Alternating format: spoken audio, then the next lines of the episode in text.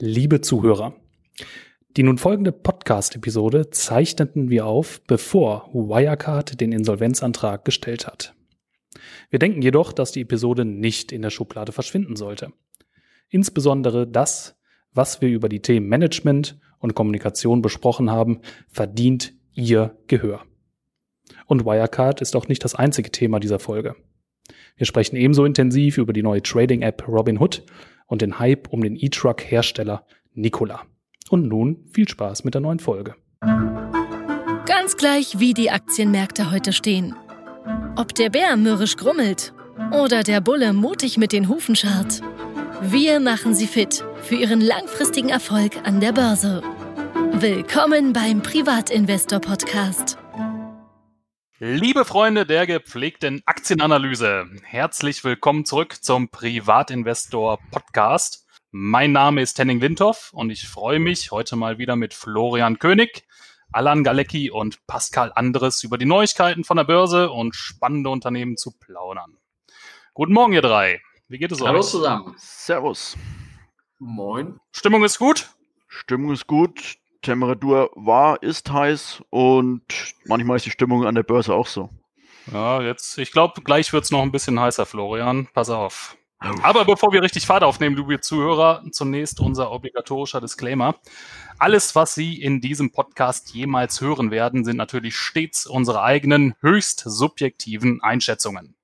Genau deshalb übernehmen wir keinerlei Haftung für Ihre Transaktionen an der Börse. Denken Sie mal daran, Geldanlage ist Chefsache, nämlich Ihre eigene. Na Jungs, der große, große Elefant steht mitten im Raum. Ja, und auch wir sollten, denke ich, äh, über Wirecard reden heute. Deswegen wird es heute vielleicht auch ein bisschen heißer, Florian.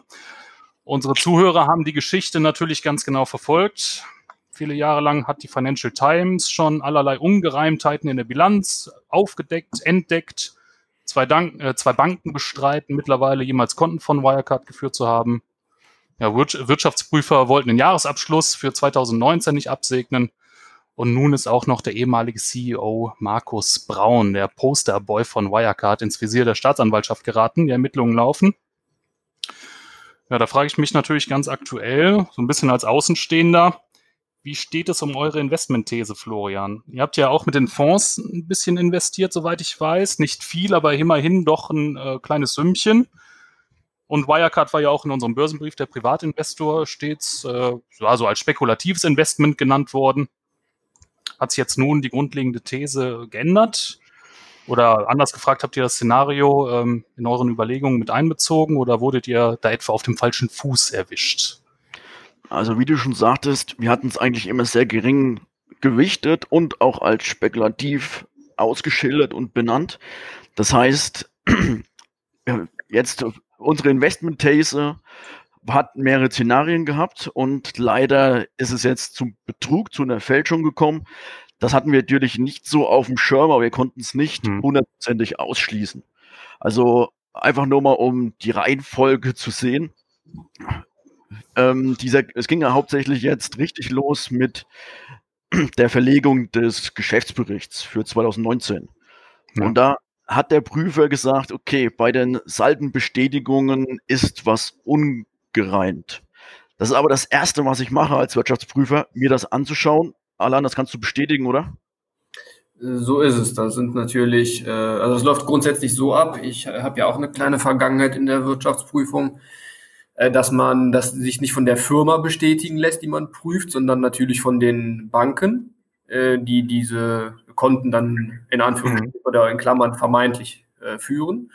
Ähm, und die bestätigen dann quasi, dass die Gelder, die das Unternehmen bilanzieren möchte, auch tatsächlich vorhanden sind. Die Bank darüber weiß, dass die Konten existieren und wer darauf natürlich dann Zugriff hat. Okay, verstehe. Ja.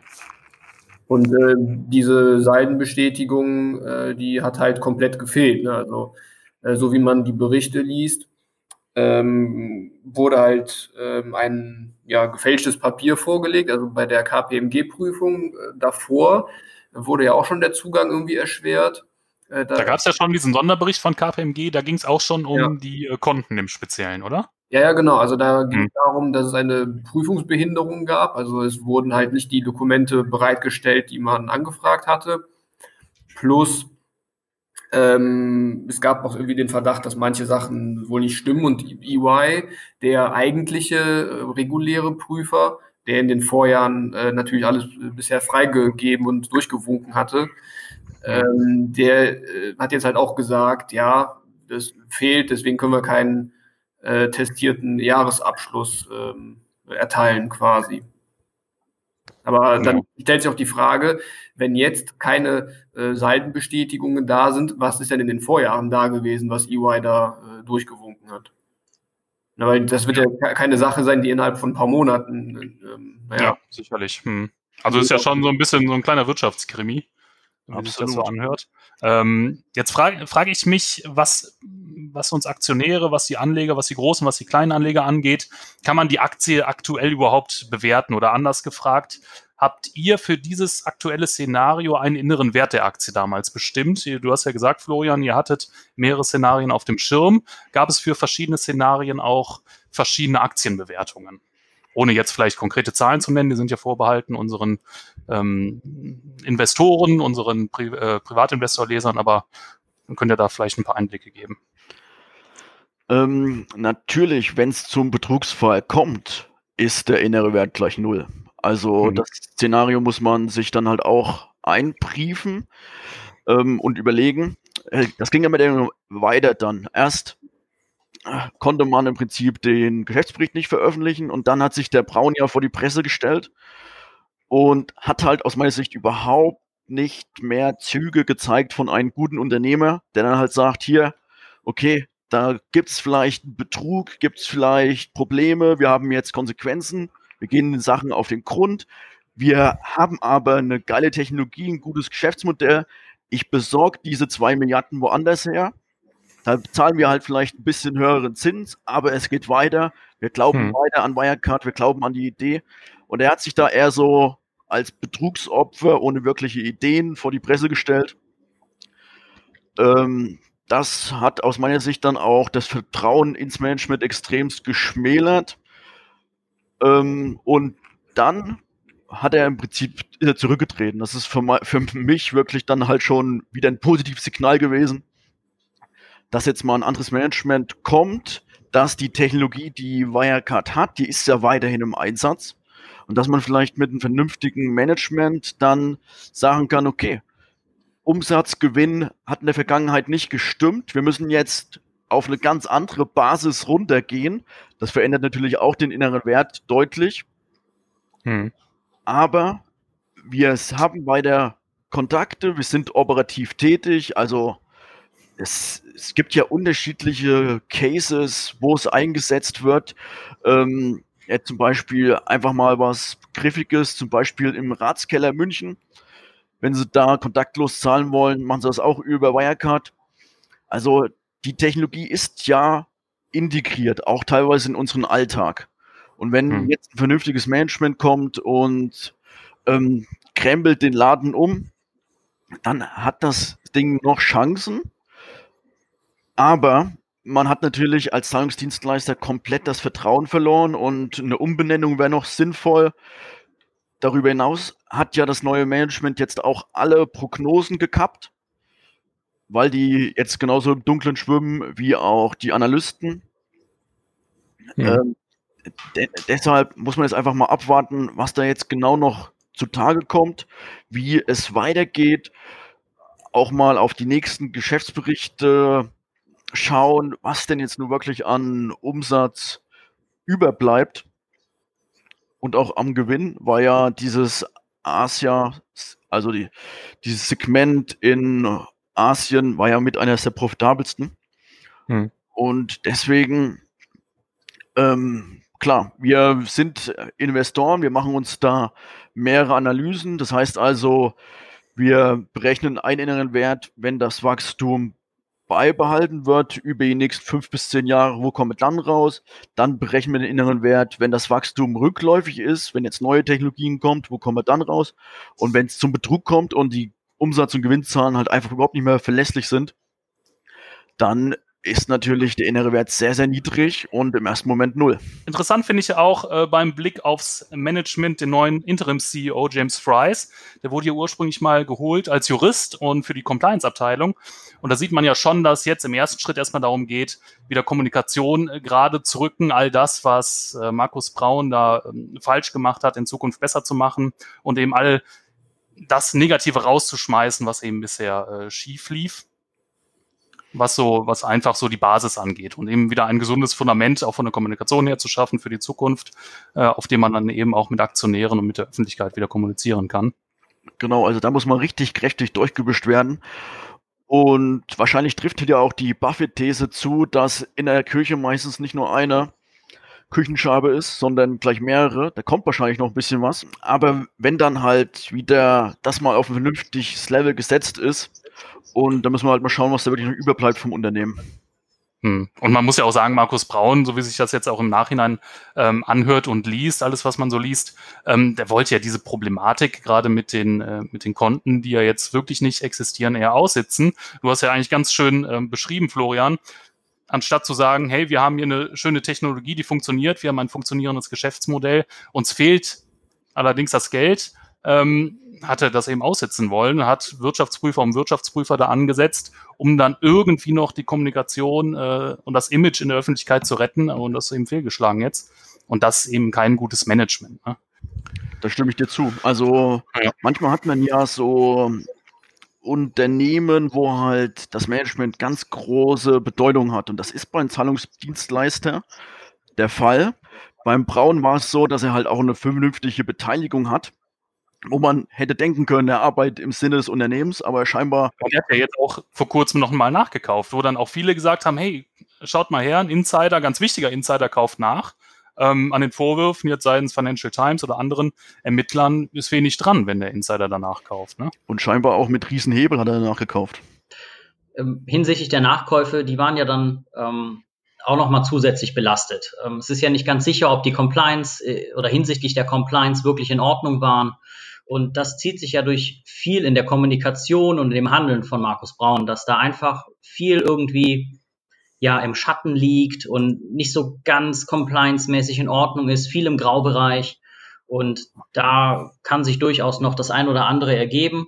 Aber grundsätzlich ist es auf jeden Fall so, wie der Florian auch sagt, der Kern des Unternehmens, die Technik, ähm, die stimmt. Wenn jetzt noch die Vertragspartner, wie beispielsweise der, ähm, was war's, der, äh, der Hofbräukeller in, in München, oder das Hofbrauhaus. Ratskeller, ne? Ja, der Ratskeller. Ähm, oder auch zum Beispiel Aldi in Deutschland oder die Expansion äh, nach China, ähm, größere Partner, äh, wenn, wenn die bleiben und sich überzeugen lassen, weiter mit Wirecard zusammenzuarbeiten oder wie auch immer das Unternehmen vielleicht in Zukunft heißt, dann ähm, sehe ich da auf jeden Fall eine Zukunft für das Unternehmen wahrscheinlich nicht mit der Bewertung, die ursprünglich mal angesetzt war, aufgrund der historischen, ähm, ja im Endeffekt auch durch die Unterne oder durch die ähm, durch die Prüfungsgesellschaften bestätigten Wachstumsraten und Margen, hm. sondern da würde es sicherlich ähm, einen, einen kleinen Rückschritt geben, weil das ja auch immer im, im Fokus war, dass Wirecard eben so extrem gute Margen hat und dass es alles viel besser ist als bei den anderen Zahlungsdienstleistern. Und wahrscheinlich wird sich dann herausstellen, dass Wirecard eher in die Richtung geht, dass sie ähm, sich da bewegen, wo die anderen Zahlungsdienstleister auch sind. Ähm, was aber von der Bewertung des Unternehmens jetzt nicht heißen muss, dass der innere Wert null ist, sondern auch ein bisschen über null. Das kann gut sein, aber man muss auch berücksichtigen, wenn es wirklich zu Betrug und Fälschung kam, also da wird wahrscheinlich jetzt in nächster Zeit äh, noch ziemlich viel veröffentlicht, dann kommen halt auch Schadensersatzanforderungen auf das Unternehmen zu. Klar. Und die muss man halt dann auch berücksichtigen im inneren Wert. Das auf jeden und Fall. Das wird Markus halt Braun belasten und natürlich Wirecard selber auch. Genau. Also das Problem, das Problem ist ja, um, einen, um nochmal zu der Berechnung äh, des inneren Wertes zu kommen, wir haben in, dem Sinne keine stabile Ausgangslage mehr, weil es ist ja nicht nur so, dass für das Jahr 19 äh, kein testierter Jahresabschluss vorliegt, sondern die Jahre davor sind ja im Grunde auch nichtig, wenn man so will. Also man wüsste halt nicht, wo man anfangen soll. Was für ein Umsatz ist korrekt, welche Margen sind korrekt, was für eine operative Ertragskraft ergibt sich daraus, mhm. Wachstumsraten ergeben sich. Also der innere Wert, das, der speist sich ja immer aus äh, vielen Variablen, mit denen man äh, so ein bisschen spielen muss, aber natürlich ähm, realistisch konservativ. Ähm, da hat jeder so, so, ein bisschen eine eigene subjektive Note, aber im Endeffekt ähm, braucht man halt gewisse ähm, Anker, sage ich mal, um irgendwie mit der Berechnung anzufangen. Aber da man jetzt quasi im Vakuum schwebt, ähm, kann es keinen inneren Wert geben. Also wenn jetzt jemand was anderes behauptet, dann äh, ist das wahrscheinlich nicht, nicht allzu ähm, ja, realistisch. Ja, ja, verstehe. Ja, ich denke mir auch, ähm, dieses Verwirrspiel, was jetzt eigentlich so deutlich wird. Also zum einen ist natürlich schön, dass das jetzt auch öffentlich worden ist, was da schiefgegangen ist. Da merkt man auch, äh, die Medien funktionieren noch. Financial Times hat da auch gut gearbeitet, andere haben da sehr gut gearbeitet, um das aufzudecken. Aber auf der anderen Seite das Verwirrspiel, das jetzt zutage tritt, das hat ja vorher haben relativ wenige erkannt. Klar, Financial Times war immer äh, großer dran, aber es gab ja auch viele, die am Thema dran waren, gerade auch Aktionäre, Anla äh, Anleger, vermeintliche Experten, die das nicht erkannt haben. Und da kann ich mir gut vorstellen, ähm, es wurde nicht erkannt, weil, weil man ja auch immer irgendwie dabei sein will. Das war irgendwie, Wirecard gehörte zu den neuen heißen Dingern am Markt, äh, neuer digitaler Payment-Anbieter, das ist so der heiße Scheiß im Moment, da will man dabei sein, da will man auch mitreden. Ähm, und da zuzugeben, ach, das habe ich jetzt vielleicht nicht verstanden, was, was bedeutet, was bedeuten bestimmte Begrifflichkeiten da im Geschäftsmodell. Ähm, da guckt man dann eher äh, nicht so genau hin, wenn man es eben äh, nicht versteht. Man will sich selber nicht eingestehen, dass man es vielleicht nicht versteht und geht dann einfach trotzdem mit. Alle reden drüber, alle finden es gut, ich investiere auch. Ähm, ich denke, das hat auch ganz viel dazu beigetragen, dass Wirecard da in den letzten Jahren so gehypt worden ist. Oder was meint ihr dazu? Habt ihr dazu eine Meinung? Also ich würde jetzt aufs Portfolio beziehen. Also es ist schon tendenziell ein Unternehmen, was ich absolut durchdringe, wo ich wirklich stark dahinter stehe. Jetzt kann ich halt höher gewichten. Hm. Aber halt ein Unternehmen, wo es Fragezeichen gibt im Geschäftsmodell, die gab es bei Wirecard immer, das darf ich dann halt nicht zu hoch gewichten. Das, ähm, so kann man als vernünftiger Investor daran gehen. Was natürlich auch schwierig ist, wenn dieser Wirecard-Case äh, Folgen hat für unsere Tech-Szene. Also wir brauchen neue, innovative Geschäftsmodelle, wir brauchen Unternehmen in diesem Bereich, um allein den, den Abstand nicht zu groß werden zu lassen zu anderen starken Unternehmen auf anderen Kontinenten. Und wenn wir jetzt da Schlussfolgerungen machen und wir schauen uns diese Modelle gar nicht mehr an, beziehungsweise wir äh, ziehen im Prinzip unseren jungen Geschäftsmodellen, die wir haben in dem Bereich, entziehen das Geld, das wäre die falsche Schlussfolgerung.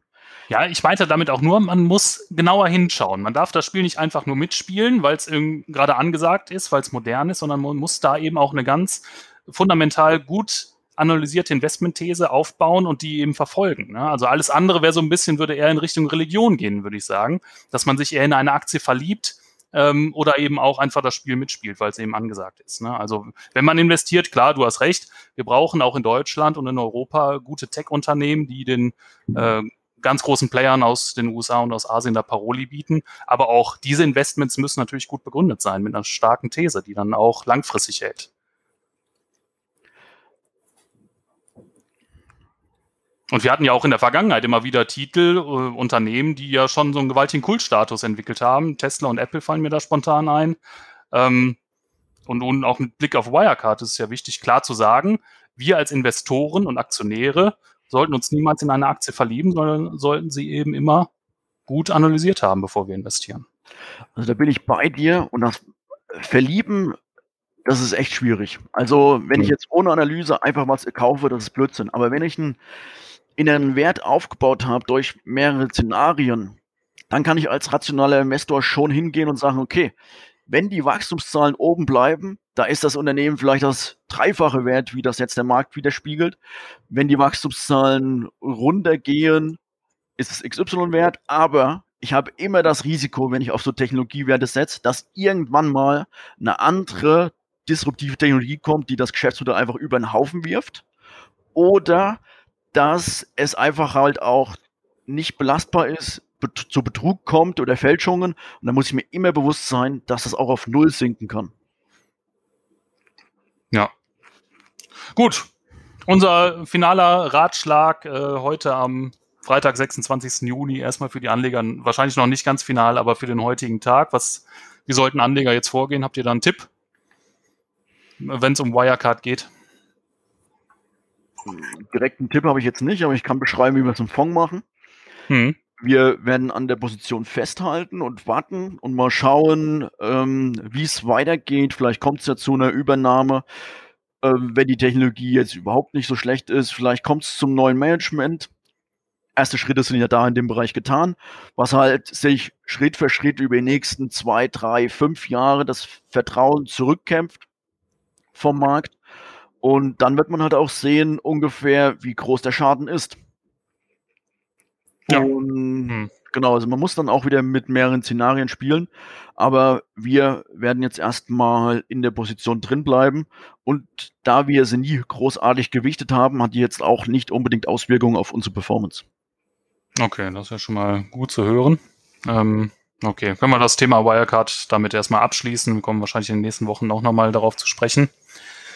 Ähm, ja, wenn wir aber über neuen heißen Scheiß, über Moden, über äh, angesagte Themen sprechen, müssen wir auch auf Robin Hood zu sprechen kommen. Robin Hood ist eine neue Trading-App, äh, die jetzt in den letzten Wochen besonders für Furore gesorgt hat.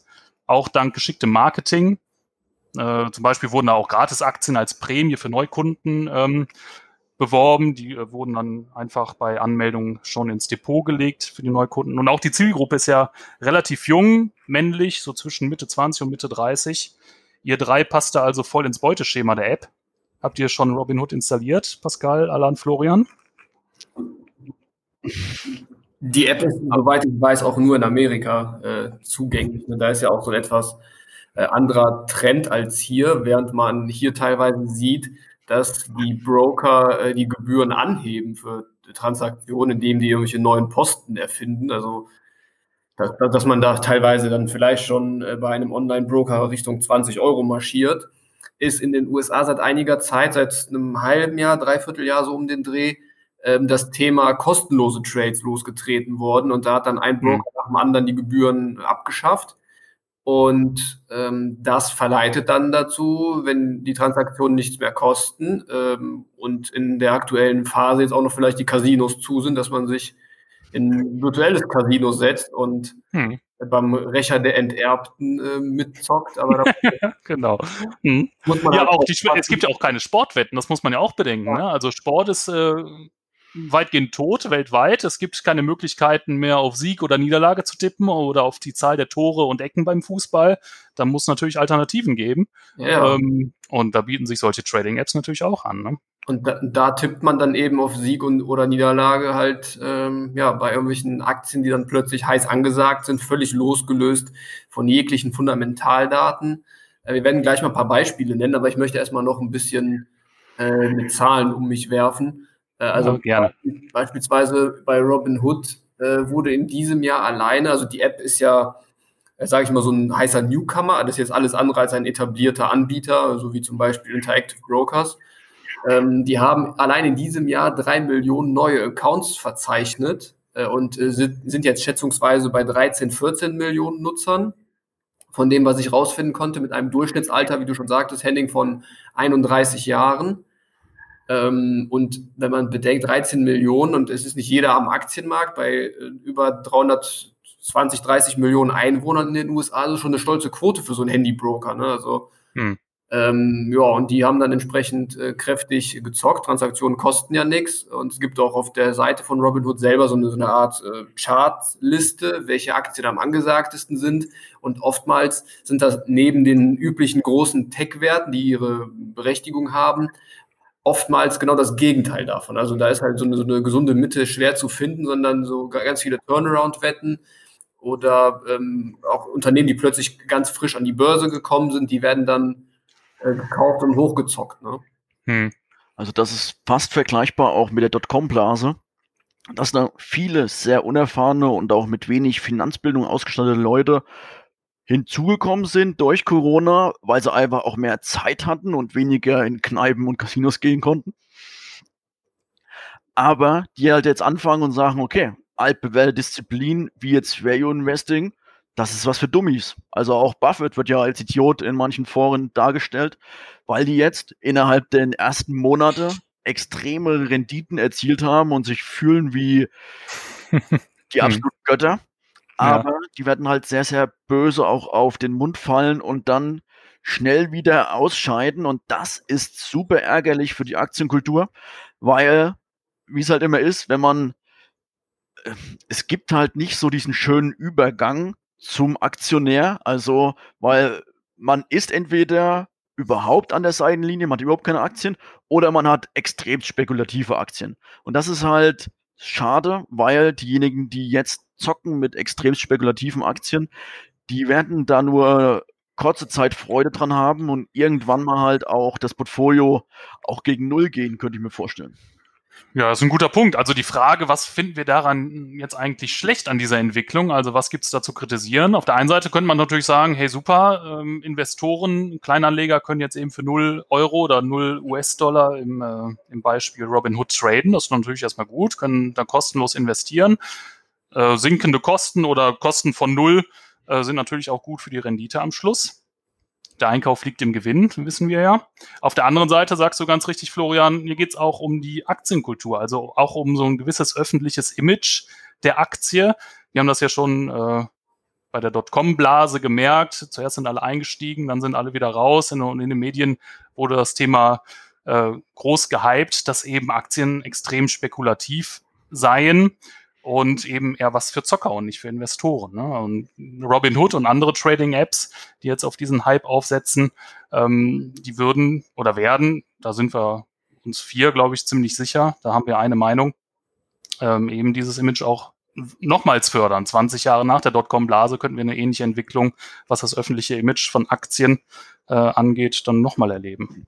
Weil man muss sich halt auch immer die Frage stellen, ähm, wie verdienen diese Broker? Also erstmal kostenlos, kostenlos handeln, aber das heißt auch, ich muss die Leute irgendwie anfixen. Also ich mache eine Datenanalyse und schaue halt, was ist super gehypt, was ist weniger gehypt und dann kriegen die halt mehr oder weniger auch schon so Angebote, so Spezialaktien ins Portfolio, wie Alan schon meinte.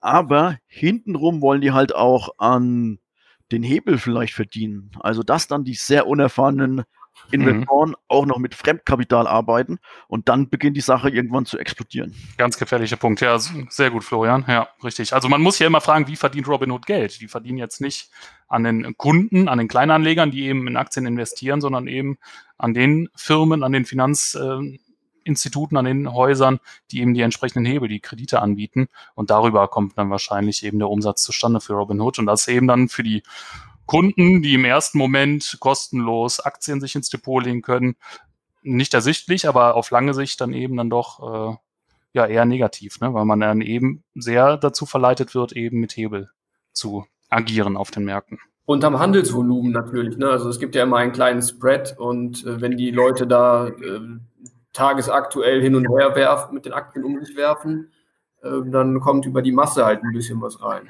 Hm, ja.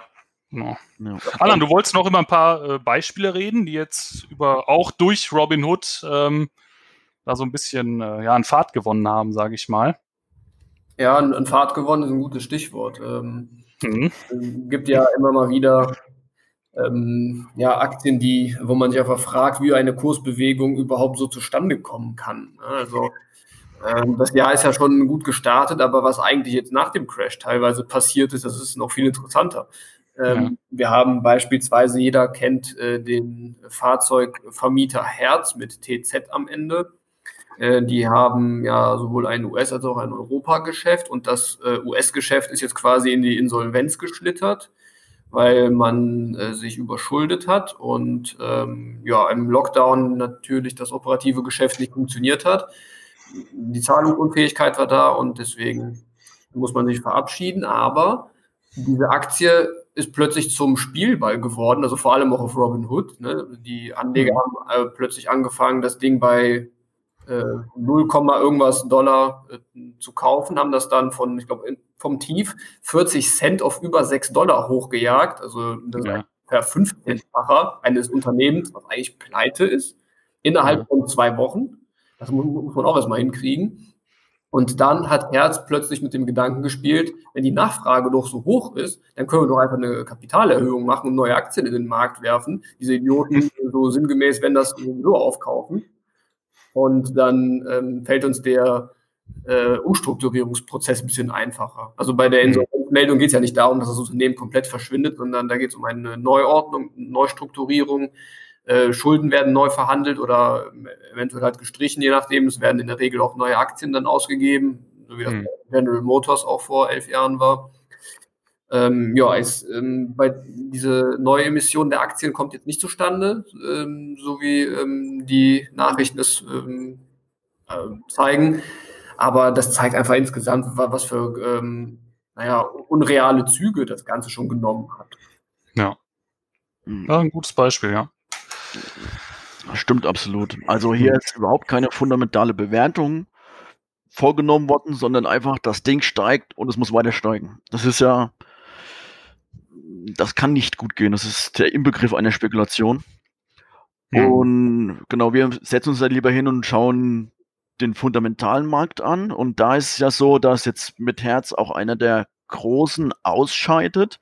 Natürlich heißt das nicht, dass die verschwinden werden vom Markt, sondern die werden sich einfach gesund schrumpfen und viel kleiner irgendwann mal auftreten.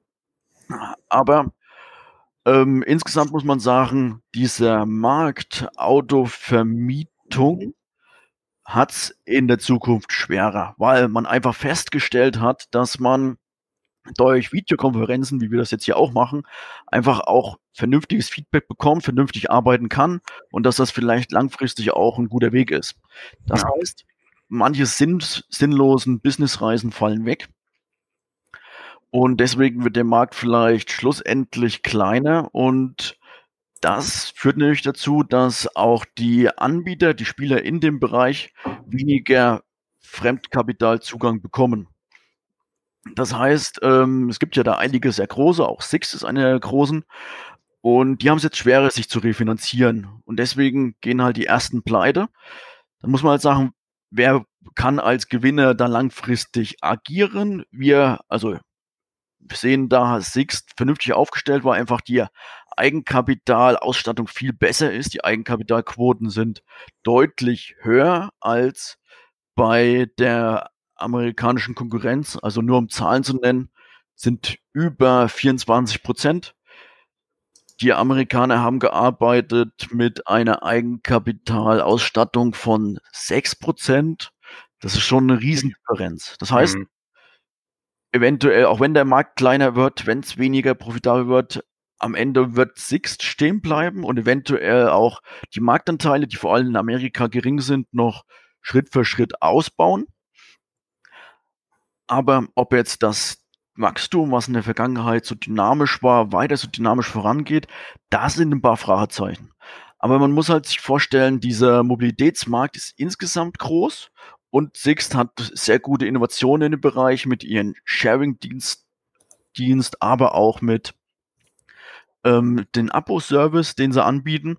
Das heißt, hier bewegt sich schon ein bisschen was und ich kann mir vorstellen, dass ähm, in naher Zukunft dann nicht mehr jeder ein eigenes Auto braucht, sondern einfach diese Sharing-Lösungen, Abo-Lösungen schon eine gewisse Nachfrage erhalten.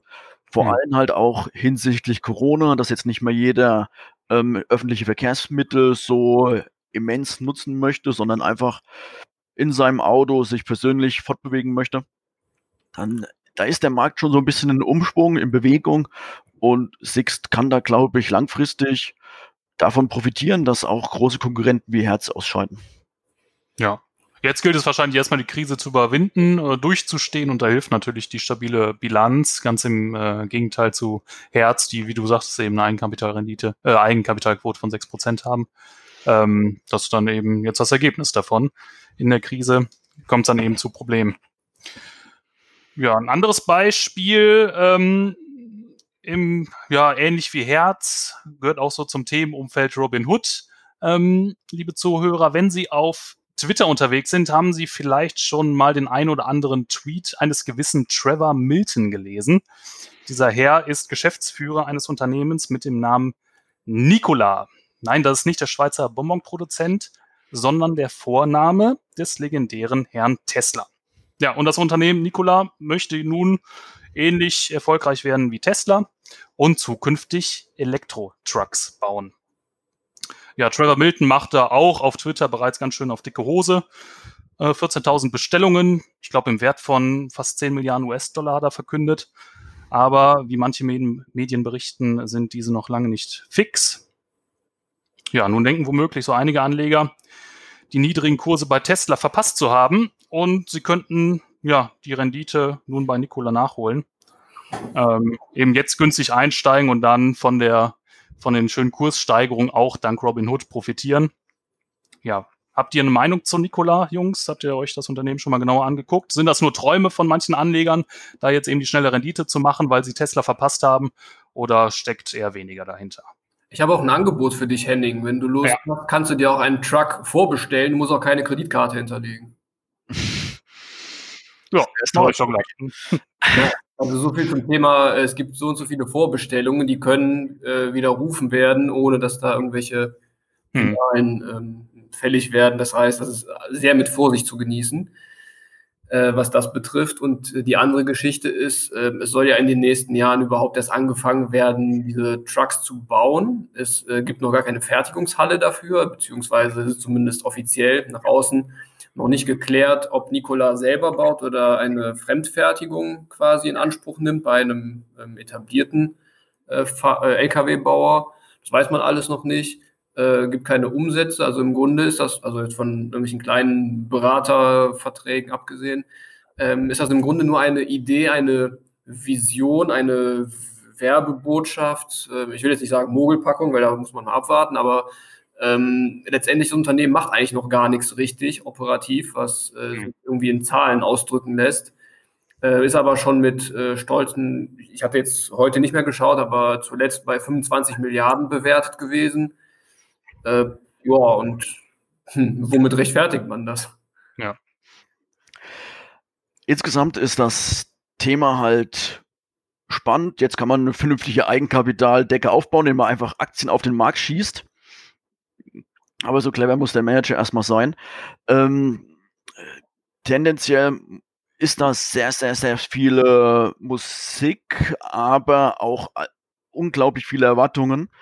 Deswegen können wir es als Fundamentalinvestoren nicht bewerten. Aber spannend finde ich, muss, man muss nicht mal eine Kreditkarte hinterlegen, muss man eine Anzahlung tätigen. Weiß das zufällig, Annan? Soweit ich weiß auch nicht.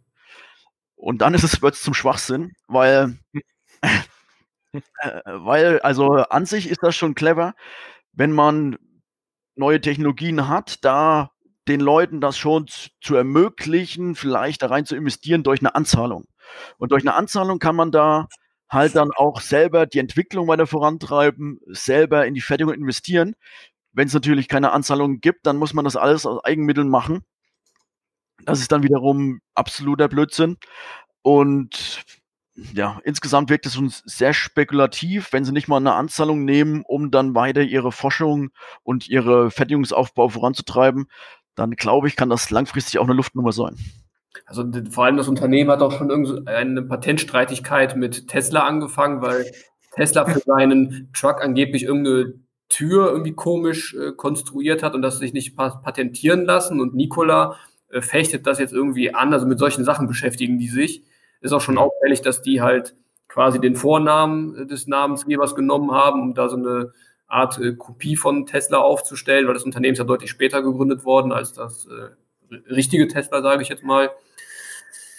Ja, bleibt bleib mal abzuwarten, aber das ist ein äh, sehr heißes Eisen auf jeden Fall aktuell. Ne? Und ähm, auf absehbare Zeit, also über mehrere Quartale hinaus, ist da jetzt auch nichts umsatzmäßig zu erwarten. Also man kann, man kann ja ruhig mal dabei bleiben, lesen und schauen, wie sich das entwickelt.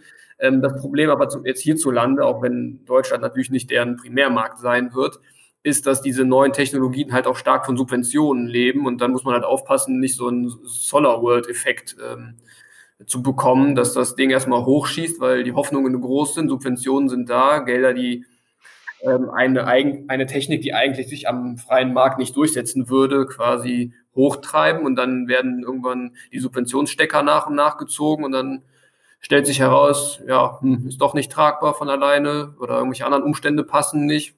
weil dann beispielsweise der Wasserstoff an der Tanke zwar schnell im Tank ist, aber ähm, deutlich teurer ist als der Diesel, wo noch die Steuern mit äh, drauf sind und ähm, Wasserstoff ist ja steuerbefreit und subventioniert, wird dann halt eine schwierige Nummer im Endeffekt. Also ob das sich technisch durch, durchsetzt, muss man gucken, aber rein fundamental gesehen äh, gibt es keinen Grund, warum man in Nikola reingehen sollte, zumal es ist auch ein Warnsignal, dass eine der beliebtesten Aktien auf Robinhood und auf irgendwelchen anderen äh, Brokern ist, sodass man davon ausgeht, dass da eben, wie du schon angedeutet hast, Henning, äh, viele Leute, die äh, Tesla verpasst haben, äh, glauben, da jetzt eine zweite Chance zu kriegen. Hm, ja. Könnte ja eigentlich ein ganz guter Kontraindikator in Zukunft sein, Robinhood, ne? so wie ich das jetzt die letzten Minuten raushöre.